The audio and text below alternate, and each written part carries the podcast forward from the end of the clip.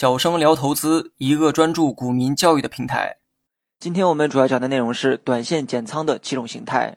在股市中，很多人做着短线，却变成了长线；喜欢长线的做了长线，喜欢短线的也做成了长线，最后都变成了共线。股市就是赚差价，就是低买高卖。但是很多人低不敢买，高不想卖，原因很简单，就是没有一个可靠的交易系统。什么时候空仓，什么时候减仓补仓，都是茫然无知。你靠蒙靠猜去操作，自然心里没有底。贪婪和恐惧的人性弱点就会被放大。高手和菜鸟的区别就是多了一点理性和记性，少了一点人性。会买的是徒弟，会卖的才是师傅。学了太多赚钱的方法，却记不住亏钱的教训，学了还是亏。接下来我们就讲一下短线预示着风险、需要减仓的几种形态。大家也可以查看节目下方对应的七张图片，帮助理解。首先来讲一下第一种。一般在高位出现五日均线和十日均线的死叉，并且是两次死叉，表示上升的行情已经结束了，投资者要注意风险，适当减仓处理。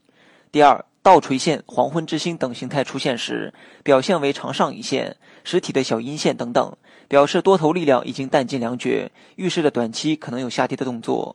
第三，与前面一种有所不同的是，五日、十日、三十日均线死叉后形成了空头排列。且三个数值较为接近，该形态如果出现在上升行情的末端，是明确的卖出信号；该形态如果出现在箱体震荡当中，可做高抛低吸，但是不建议新股民参与。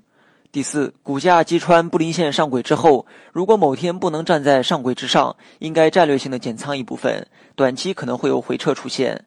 但值得注意的是，牛市、熊市的操作有所不同，新手最好出场观望。第五，五日均线死叉十日均线。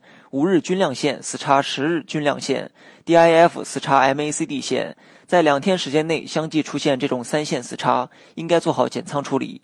第六，顺势指标 CCI 运行到三百以上，就属于超买形态。此时如果成交量放大，就是卖出信号。这是两种见顶信号的叠加，一般较为可靠。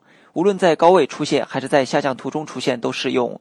但是在上升中途可以持股不动，待调整结束后，往往又会拉开上升趋势。有时股价上升的高位，CCI 指标未达到三百，也可以考虑卖出。第七，断头铡刀 K 线出现时，应该做好减仓处理。如果出现一根大阴线切断了三条均线，改变了均线的排列，变为空头排列，后市看空，应该减仓处理。好了，本期节目就到这里，详细内容你也可以在节目下方查看文字稿件。